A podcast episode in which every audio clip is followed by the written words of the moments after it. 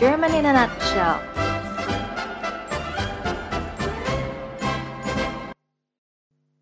Halo teman-teman, selamat datang kembali di German in a Nutshell. Kita bertemu kembali hari ini untuk belajar angka-angka dalam bahasa Jerman. Yuk kita coba lihat satu-satu.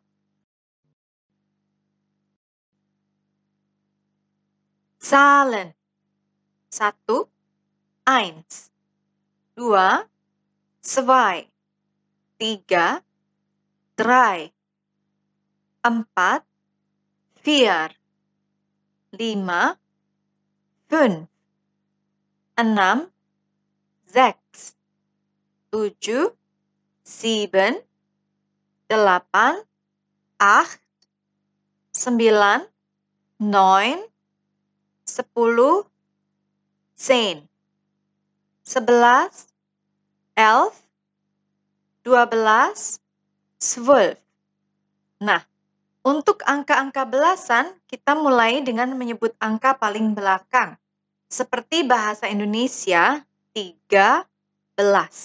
Maka dalam bahasa Jerman menjadi drei sen. 13. Drei sen.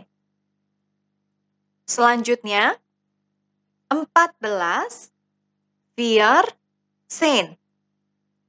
Lima belas, fünf, zehn. Enam belas, sechs, zehn. Tujuh belas, zip, zehn. Untuk tujuh belas, kita hanya menyebut suku kata depan saja. Zip, sen. Bukan sieben, sen. Melainkan zip, sen. 18, sen. 19, neun, sen. 20, zwanzig. 21, ein und zwanzig.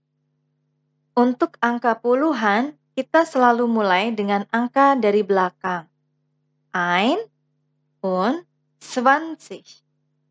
Einundzwanzig. Dua puluh dua, zweiundzwanzig. Dua puluh tiga, dreiundzwanzig. Dua puluh empat. Dua puluh lima. Dua puluh enam,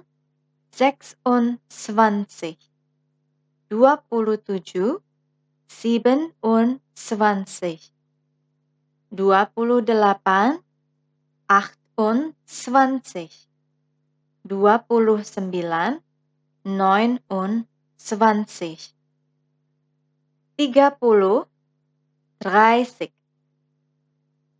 40, 40. 50,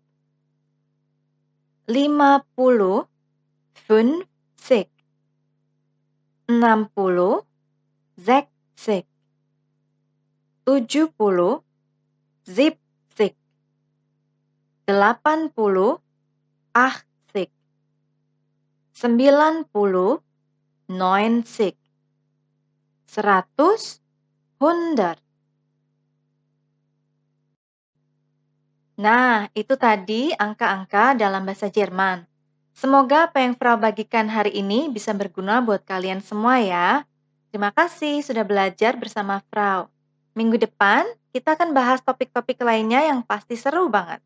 So, jangan lupa stay tune di channel German in a Nutshell kami. Cheers!